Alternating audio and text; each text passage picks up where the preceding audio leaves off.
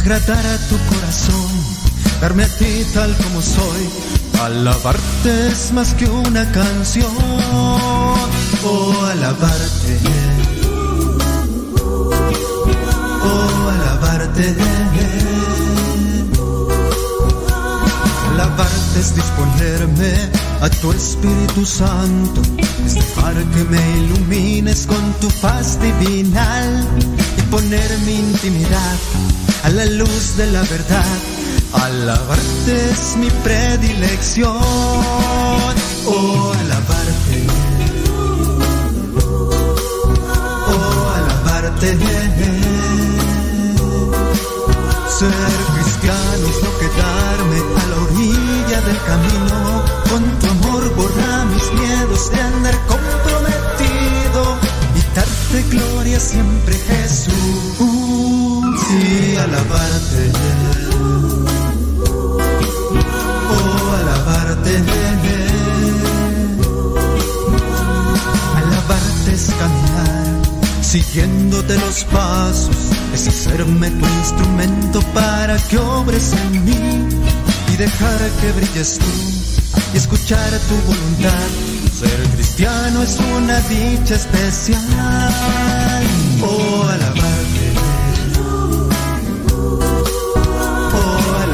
Ser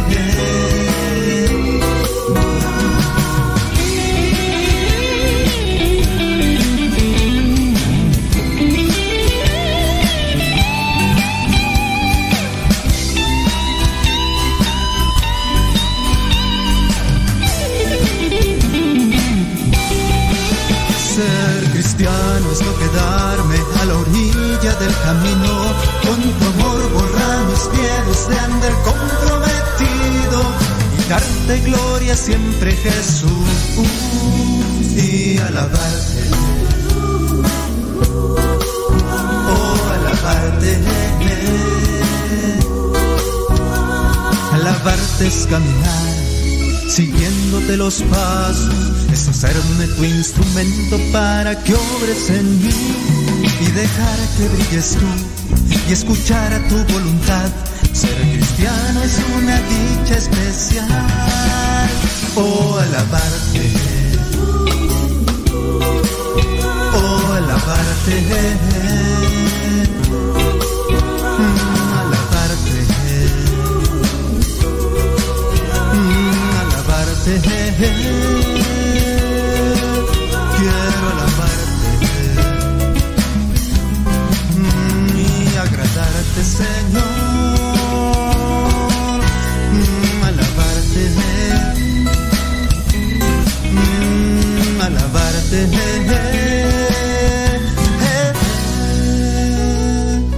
Por siempre, Jesús.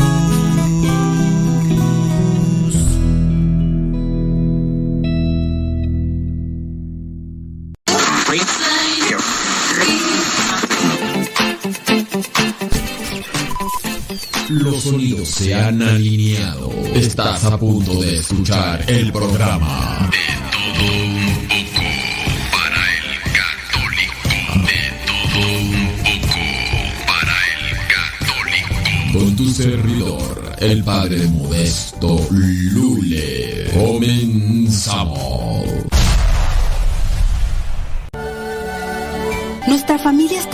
Por muchas razas, jóvenes y viejos, ricos y pobres, hombres y mujeres, pecadores y santos. Nuestra familia se ha extendido a través del mundo por siglos. Con la gracia de Dios comenzamos hospitales, establecimos orfanatos y ayudamos a los pobres. Somos la organización caritativa más grande del mundo. Educamos más niños que cualquier otra institución académica o religiosa. Desarrollamos el método científico y fundamos el sistema universitario. Defendemos la dignidad de la vida humana, el matrimonio y la familia. Ciudades llevan los nombres de nuestros venerados santos que navegaron un camino sagrado ante nosotros. Guiados por el Espíritu Santo, compilamos la Biblia. Somos transformados por la Sagrada Escritura y la tradición que nos han guiado por dos mil años. Somos la Iglesia Católica. Con más de un billón en nuestra familia, compartiendo los sacramentos y la plenitud de la fe cristiana. Por siglos hemos rezado por ti y por el mundo cada vez que celebramos la Santa Misa. Jesús mismo sentó las bases de nuestra fe cuando le dijo a Pedro, Tú eres Pedro y sobre esta roca edificaré mi iglesia. Por más de dos mil años, los sucesores de Pedro han guiado a la iglesia católica con amor y verdad.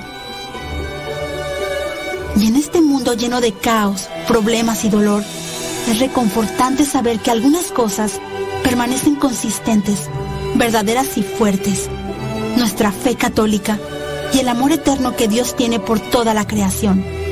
Si has estado alejado de la Iglesia Católica, te invitamos a que nos visites nuevamente. Nuestra familia es una en Cristo Jesús, nuestro Señor y Salvador. Somos católicos. Bienvenido a casa.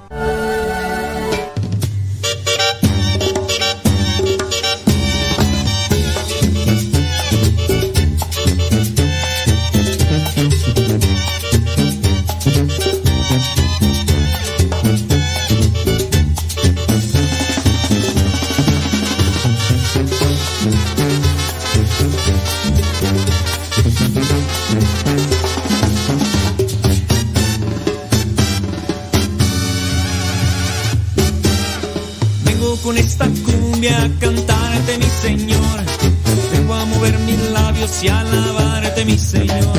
Lo hago con todo el gusto y te danzo con sabor, pues tú eres el rey de reyes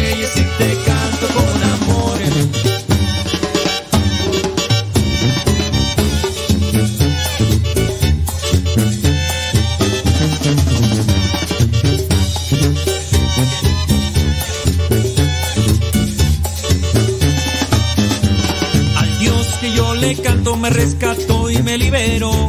Con pies, bocas y manos te mostraré todo mi amor. Y ahora quiero expresarte solo esto, mi Señor. Estas pequeñas letras te las canto redentor. Alabarte, mi Señor, vengo a alabarte hoy. Alabarte, mi Señor, te entrego mi corazón. Alabarte, mi Señor, vengo a alabarte hoy. Alabarte, mi Señor, te entrego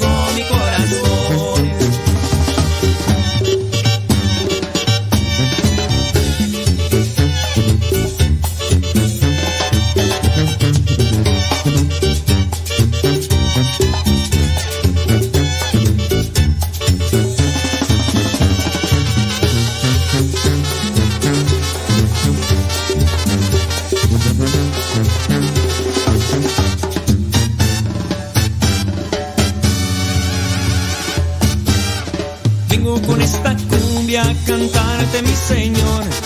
Vengo a mover mis labios y alabarte mi Señor. Lo hago con todo el gusto y te danzo con sabor. Tú eres el rey de reyes y te canto con amor. Alabarte mi Señor, vengo a alabarte hoy. Alabarte mi Señor, te entrego mi corazón. Alabarte mi Señor, vengo a alabarte hoy. Alabarte mi Señor,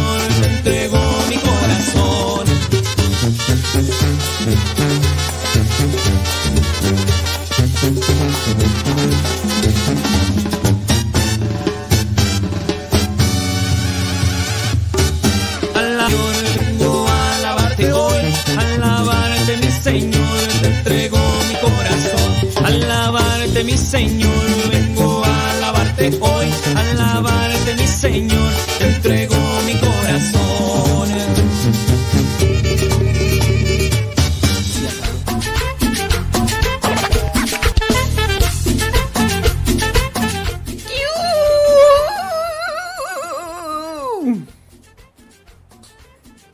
Estaba por ahí mirando un artículo que me llamó la atención. Un artículo dice el artículo Pasos para renovar tu parroquia.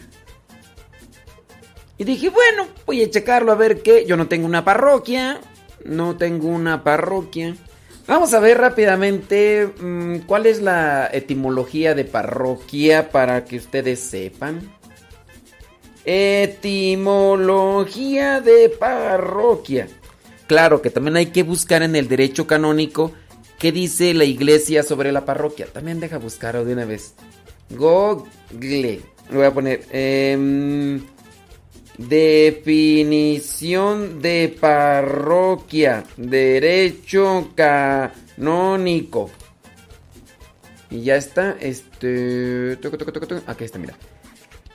El derecho canónico en el número 515, parágrafo 1, dice, la parroquia es una determinada comunidad de fieles constituida de modo estable en la iglesia particular, cuya cura pastoral bajo la autoridad del obispo diocesano se encomienda a un párroco como su pastor propio.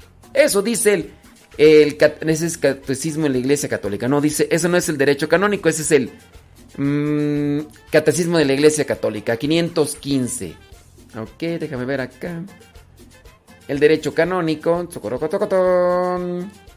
Naturaleza de la parroquia en el derecho canónico. Eh, una de las figuras de la organización eclesiástica más conocida es la parroquia. Por parroquia, dice el derecho canónico, eh, se suele entender la división organizativa inferior a la diócesis y subordinada al obispo diocesano.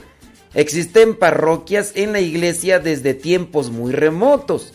En la iglesia de Roma aparece la ciudad dividida en titulus ya desde el siglo III, en lo que se considera un antecedente de la parroquia. Algunas de las actuales parroquias romanas aseguran existir desde ese siglo III y en Europa no es difícil encontrar parroquias con más de mil años de existencia continuada e ininterrumpida aunque han usado diversos templos en tan gran lapso de tiempo.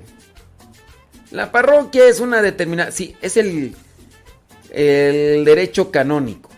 515, ver, parágrafo 1. El catecismo de la Iglesia Católica en su número 2179 define la parroquia citando literalmente el canon. Ah, por eso. Por eso en el catecismo aparece la misma definición que en el derecho canónico. Mm. Pero en el catecismo añade lo siguiente. Parroquia es el lugar donde todos los fieles pueden reunirse para la celebración dominical de la Eucaristía la parroquia inicia al pueblo cristiano en la expresión ordinaria de la vida litúrgica. La congrega en esta celebración. Le enseña la doctrina salvífica de Cristo. Practica la caridad del Señor en obras buenas y fraternas.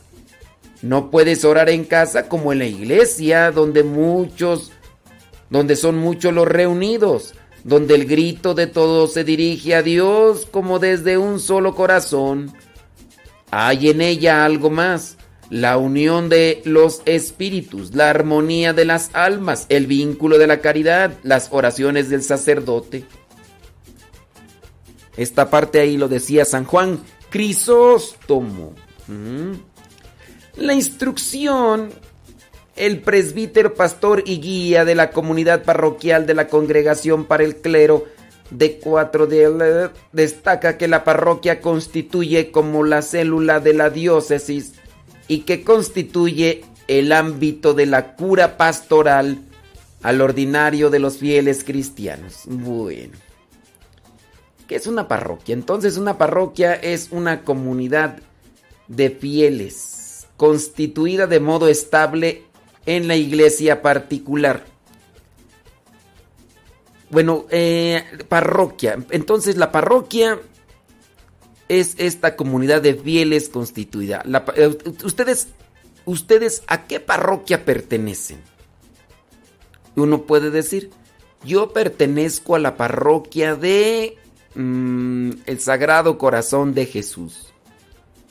E, esta parroquia tiene un templo con ese nombre. Sagrado Corazón de Jesús. Este templo, esta parroquia, tiene un templo con ese nombre, pero también tiene capillas. En la parroquia hay varias capillas y por eso uno dice, oye, ¿a, qué, ¿a qué parroquia pertenece tu capilla? Capilla, ¿de dónde viene la palabra capilla? De capela, capa. Ya se los hemos explicado. Cuando hemos hablado de San Martín Caballero, de esta capa que se dejaba en un lugar específico y que ahí se acercaban a orar. Era la capa de San Martín Caballero. Y por eso es que de ahí viene capilla, capela. Y si no, búsquenle ahí donde dice etimología de capilla, ya para no desviarnos, ¿verdad? Porque si no al rato vamos a desviarnos con otra palabra y todo lo demás. Entonces, para los que no entienden, porque de repente uno explica y como están allá moviéndole la moviéndole el arroz a los frijoles, o están así trabajando y no. Una cosa es el templo. El templo lleva el nombre del Sagrado Corazón.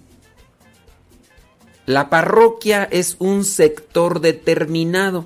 Para que me entiendan los que no me entienden, les voy a poner un ejemplo. En Texcoco, la ciudad de Texcoco. Entonces, la ciudad Texcoco. Texcoco está dividido por colonias. ¿Sí? Una colonia de esas se llama Boyeros. ¿Sí? Ya me agarraste la onda. Texcoco es una ciudad. Texcoco está dividida en colonias. En cada colonia hay un presidente municipal. ¿Sí? Bueno, la parroquia es como si fuera una ciudad. La parroquia es como si fuera una ciudad. Dentro de la ciudad hay colonias. En una parroquia puede haber capillas. No siempre hay capillas. Hay parroquias que nada más tiene el puro templo de la parroquia y ya no tiene capillas. Por ejemplo, nosotros pertenecemos eh, a la parroquia de San Bernardino. ¿Cuántas capillas tiene San Bernardino? Solamente tiene una, la de Santa María de Guadalupe, que está en la colonia Boyeros, que es aquí donde estamos nosotros. ¿Y agarras de la onda? Todavía no. O ya te perdiste otra vez. Entonces, esa cuestión ahí, así, así de claro. La ciudad, la ciudad tiene colonias, que componen a la ciudad, ¿no? Esta ciudad está dentro de un estado, Estado de México, por ejemplo. Estado de México, en el Estado de México hay una ciudad que se llama Boyeros. No, perdón, perdón, perdón. Texcoco. En la iglesia también viene a, suceder lo mismo. Eh, en, perdón, eh, a ver, ya me, ya me revolví, ya me revolví. En un estado hay ciudades. Cada ciudad tiene colonias. En la iglesia está la diócesis, que es como si fuera el estado. La diócesis tiene parroquias. El estado tiene ciudades. Las ciudades tienen colonias. Las parroquias tienen capillas. Ahora sí. Ahora sí, ya. Cada diócesis tiene un obispo o tienen varios y cuando ya es muy grande el territorio se le llama arquidiócesis. Tiene más parroquias. No puede haber una arquidiócesis con dos parroquias. Pues no. ¿Para qué? No necesita, no necesita. Y entonces la parroquia tiene, puede tener capillas, no siempre. Y en cada parroquia hay un sacerdote. O puede haber más, dependiendo. Porque si la parroquia, por ejemplo, tiene 15 o 20 capillas, a lo mejor necesita ayuda de otro sacerdote. Hay parroquias como por ejemplo la de Dolores Hidalgo, que tiene 6 sacerdotes, pero son más de 60 pueblos los que atienden. Les voy a dar un tiempo para que analicen las circunstancias.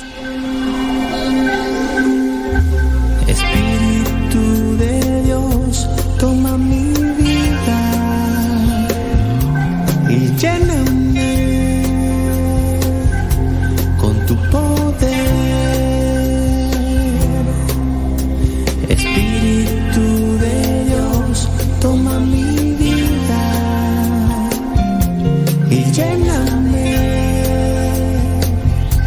con tu poder.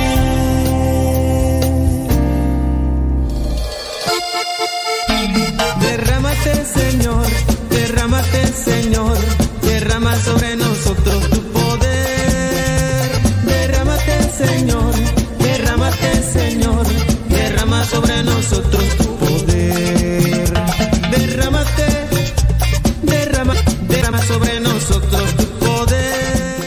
Persona que nos hace una pregunta pero no le entiendo. Dice un consejo, soy de Bolivia, tengo eh, vivo en California. Mi familia y la del esposo están allá, me imagino que en Bolivia. Solo estoy casada de lo civil, 20 eh, años. Tengo planes de boda religiosa en agosto. ¿Qué hago? Este, o sea, es que no, no le entiendo. ¿Dónde y cuándo me caso? Mm, es que no le entiendo. O sea, ¿qué haces de qué o, cómo? Mm, este. Es que no entiendo la pregunta. La pregunta ¿cuál, es la, ¿Cuál es la pregunta o qué? ¿Cómo está el asunto? Es que no. Como que no le agarro. O sea, eres de Bolivia, eso sí ya lo tengo entendido. Tú vives en California, eso ya lo tengo entendido. Tu familia vive en Bolivia. Muy bien, eso ya lo tengo entendido. ¿Te quieres casar en 2022? Eso ya lo tengo entendido, pero tu pregunta es, dices que qué haces o cómo. Este, pero, o sea, ¿qué haces de qué o... Dice, acá un solo sacerdote corre solito. A ver, bueno, la persona ahí, porque me estoy acá revolviendo acá. Entonces la persona que me está haciendo la pregunta esto de que qué hace, no, no, no, no sé pues a qué se refiere. ¿Qué hace de qué o qué? O, cuál sería la duda? O, pues si te vas a casar, pues en el 2022, pues cásate. Ahora, ¿qué, qué, qué necesitas para casarte? Este, pues ve ahí a la parroquia a la que perteneces y pregúntale al padre o a la secretaria los requisitos para casarte y, ellos te van a decir qué necesitas, qué documentación necesitas y pues ya. Y es que no, no es muy clara pues la, la pregunta. Con tu poder.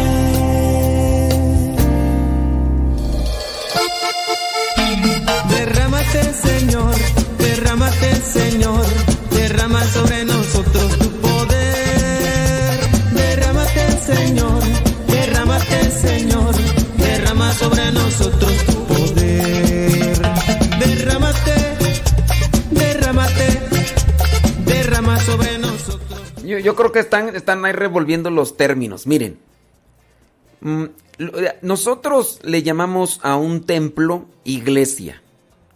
Pero en sí la iglesia es una comunidad, no es un tem no es el templo, aunque nosotros hagamos esa referencia de, ah, ¿cómo se llama tu iglesia? Mm, pues yo soy de la iglesia católica, apostólica y romana, esa se llama mi iglesia. Iglesia católica, pues es una comunidad. No, pero de ahí de donde eres, mm, tú te refieres cómo se llama el templo. Sí, la iglesia. No, el templo. Porque yo soy de la iglesia católica, apostólica y romana. Yo, soy de la, iglesia católica y apostólica. Es una comunidad de fieles bautizados. Sí, pero ¿de cuál eres? O sea, ya te estoy diciendo que yo soy católico. Sí, pero de ahí donde estás. ¿De dónde estás cómo? Sí, le ay, es que tú, tú nomás, si sabes, si tú sí sabes bien que te quiero decir nomás que te gusta hacer, o sea, tú preguntas que cómo se llama la parroquia, el, a, la, parroquia a la que pertenezco, o al templo al que voy, o, o qué, o cómo. ¡Ay! Contigo no se puede hablar.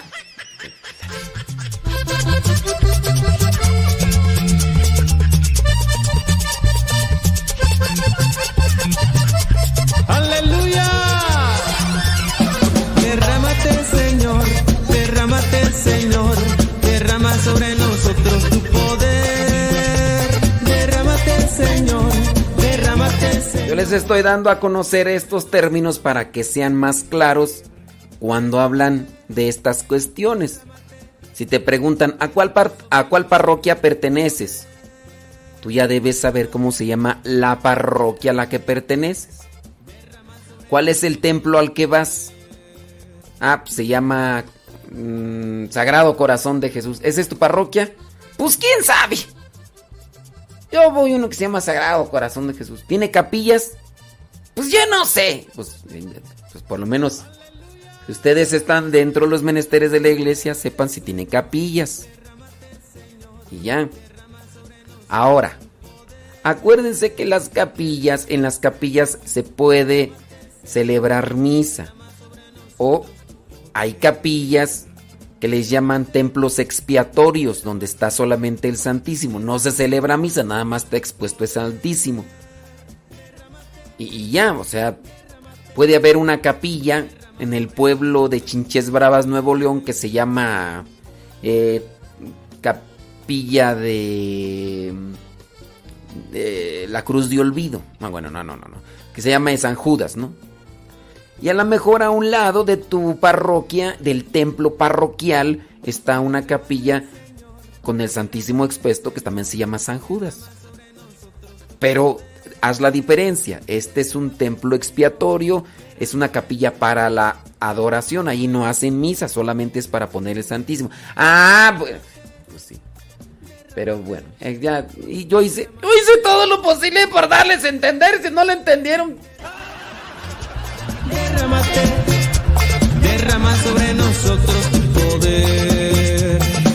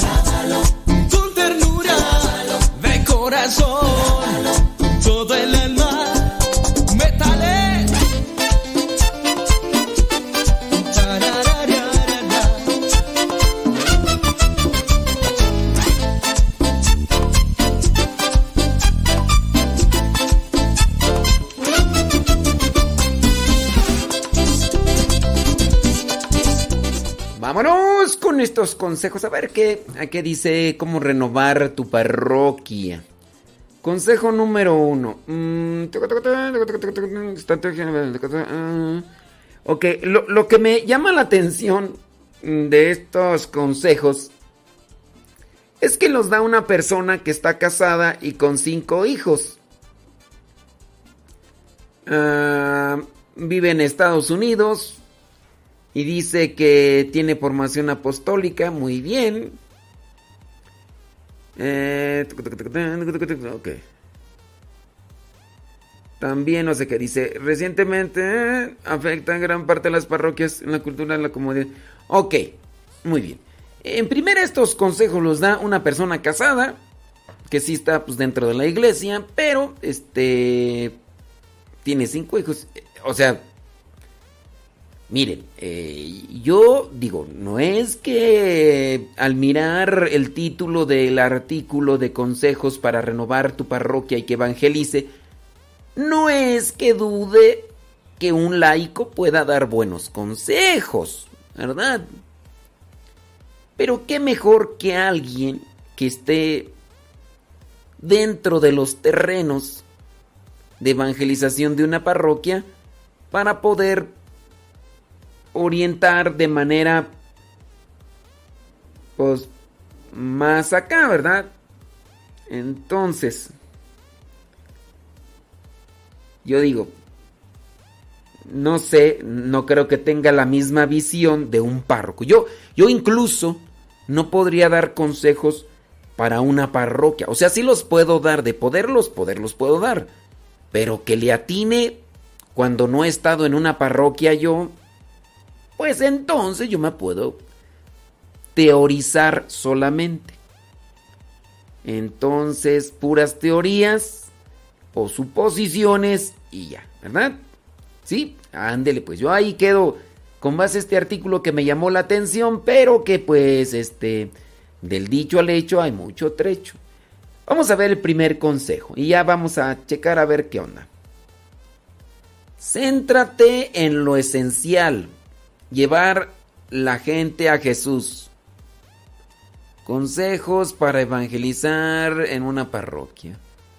Bueno, es que Dice, programas, encuentros, clases, todo es importante. Pero eh, que hay veces que son cosas que no son esenciales. Bueno. Los sacramentos, la escritura, la doctrina no son algo opcional, pero muchas formas en las que gastamos nuestro tiempo sí lo son. Incluso asistir en intentar que la gente vaya a misa o se involucre a la actividad parroquial son metas equivocadas. Nuestro objetivo debe ser llevar a la gente a Jesús. Todo lo demás debe surgir de nuestro seguimiento a Jesús. Pues mira, eh, puedo decir que a mi, mi poca experiencia y yo sin estar en una parroquia, pues sí, es una idea clara. No nuestra idea o nuestro enfoque no debe estar solamente en quiero que venga la gente a misa. ¿Y para qué quieres que venga la gente a misa? Pues para tener mucha gente. Y bueno, y, o sea, ¿quieres tú que nada más venga la gente a misa?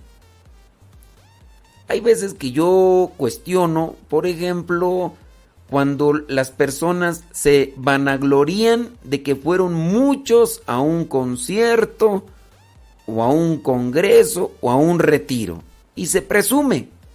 Uy, es que vinieron miles y miles al congreso. O sea, está bien. Pero no hay que vanagloriarse de que hayan venido. Hay que enfocarse en que se hayan llevado a Dios. Porque puede ser que para el próximo año hagas otro congreso y no regresen las mismas personas ni traigan a más. Porque entonces, pues nomás vinieron, pero ya después no regresaron. Y si no regresaron es porque, pues, algo pasó. Entonces, si te enfocas en que la gente vaya a Cristo, la persona se llena de Cristo y después no regresará sola, buscará traer a otra persona porque sabe que le estás dando la fuente de la paz. Es lo que pienso yo. Número dos, haz tuya la misión que Cristo encargó. En lugar de estos objetivos secundarios, propone esta persona asumir un liderazgo visionario, conocer que la misión de Jesús encargó es ir y hacer discípulos a todas las naciones. Deja que la misión sea la hoja de ruta de la parroquia y el resto de actividades. Deja de hacer lo que no contribuye al cumplimiento de esta misión y solo después comienzan otras. Estaba yo por ahí escuchando a un pastor evangélico que tenía muchos muchos fieles y dice que un domingo llegó un pastor y le dijo, "Oye, ¿tú cómo le haces para tener mucha gente? Dame consejos. Dame consejos para tener mucha gente como tú." Y el pastor le dijo, primeramente no abandones a tu comunidad en el día domingo, que es cuando más te necesitan porque es el día en que tienen la oportunidad de, de ir para que tú les compartas la palabra. Si tú andas buscando y buscando en el día en el que los vas a atender, los desatiendes y, y eso también, pues nosotros tenemos que buscar la manera de que la gente se nutra de Dios para que después ellos compartan de lo que se han llenado, ¿no? Ok, déjame ver. Tercero, menos comodidad y más coherencia entre los fieles. Dice, observamos los problemas modernos y buscamos cómo mantenernos a salvo. Eh, la indiferencia de muchos católicos es uno de los mayores problemas. No queremos asumir lo que implica la santidad y estamos demasiado cómodos. Mm, pues es que muchas personas buscan que les digan lo que les gusta. Y entonces, cuando ya empezamos a exigir, cuando ya empezamos a ser más estrictos para el seguimiento de las cosas de Dios, pues la gente... Y a lo mejor habrá sacerdotes que buscan tener a la gente contenta, aunque no les den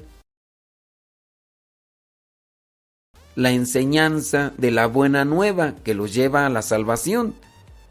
Pues tiene mucha gente ahí en el templo, ay, eso es lo bueno. En Estados Unidos, en algunas parroquias, valoran el éxito parroquial en la medida que hay dinero para pagar los gastos que se generan en una parroquia. Si hay mucho dinero, en algunas parroquias llegan a decir, hay muy buen trabajo pastoral porque la gente está dando dinero. Y pues yo pienso que a lo mejor está desviado el asunto. Número 4. Dice que las preferencias personales no estén por encima del apostolado. Muchas veces nos definimos por cuestiones secundarias y no obtenemos ni evangelización, ni discipulado. Si la misión de la iglesia es hacer discípulos y no estamos centrándonos en ello, no estamos asumiendo todo lo que significa ser católico. Mm, es que a veces la preferencia personal, pues ya la traemos ahí bien remarcada y no nos damos cuenta que estamos trabajando para Jesús y buscamos solamente tener esos intereses personales para cada uno de nosotros y pues ahí ya nomás, ¿no? Eh, dice número 5, los fieles deben seguir al párroco, no depender de él. Este, pues es cuando la gente no está evangelizada, ¿no? Que yo pienso que aquí también la idea no es correcta porque se debe de seguir a Cristo. Y el párroco debe hablar en nombre de Cristo. Mm, bueno, pues yo no sé, estas ideas como que no, no son precisas y no son... las, pues las ideas que da supuestamente para evangelizar como que no. No marees a los más comprometidos y ten un plan para ellos, que no hay que marearlos. Crea un programa claro. Bueno, es que ahí ya hay que tener clara la evangelización y para eso se realizan diferentes actividades, ¿no? Mm, dice, si un medio no sirve a la misión, o lo, o lo integras o lo eliminas. Los medios es que, bueno, es que también ahí ya tiene que darse un cierto tipo de análisis sobre las actividades y el resultado que se están teniendo, ¿no? ¿Para qué hacer una actividad en la que tú sabes que no está llevando a la gente a Cristo, aunque no tenga los, los resultados? Ahora, este, si un medio no sirve a la misión, ¿cuál es la misión? Eh, yo lo que diría ante estas ideas que se presentan aquí con esta persona que escribe el artículo, que pues, es un señor que está casado y tiene cinco hijos, yo diría que están un tanto así como que por encimita y que en cada parroquia sin duda se asumen retos y problemas, dificultades diferentes que se tienen que asumir o se tienen que analizar para buscar la manera de, de salir adelante. Es lo que yo digo.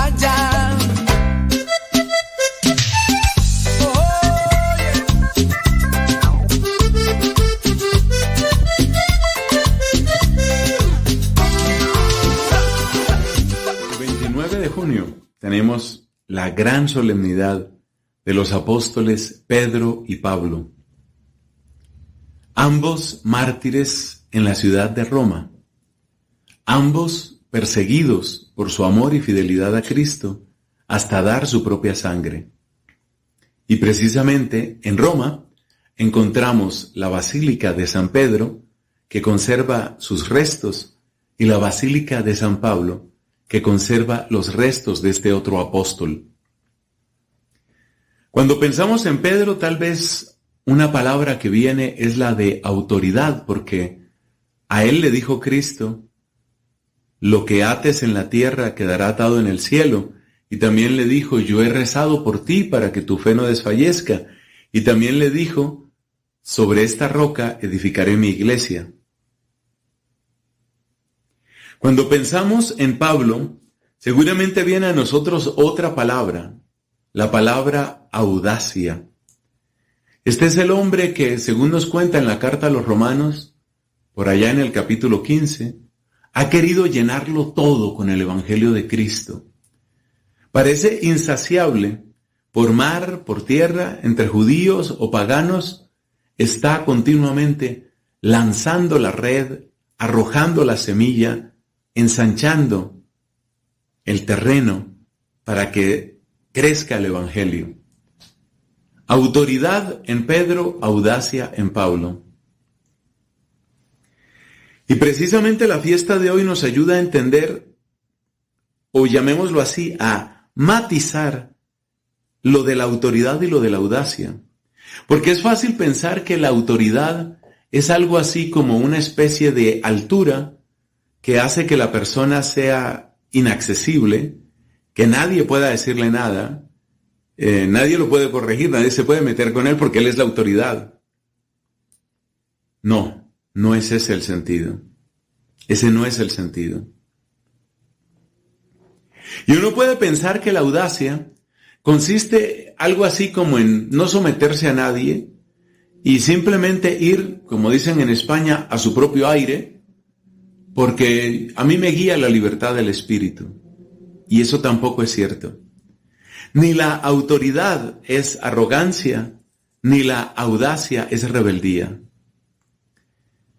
Pedro es autoridad, pero en un momento dado Pablo tiene que corregirlo. Cuando Pedro entra en una especie de simulación por tratar de guardar un poco las apariencias, por meterse a hacer política, esa es siempre una tendencia y una, por lo menos una tentación en quienes tienen autoridad, ponerse a hacer mucha política, tratar de quedar bien. Eso lo estaba haciendo Pedro. Y entonces Pablo pues le cayó y le dijo así no es. Entonces la autoridad es necesaria, pero la autoridad también tiene que oír y también tiene que oír de vez en cuando palabras que son de corrección, palabras fuertes. Y la audacia, la audacia es muy bella, la audacia de Pablo es preciosa, pero la audacia no reemplaza la autoridad. Pablo cuenta en la carta a los Gálatas, donde también habla de ese encuentro que tuvo con Pedro.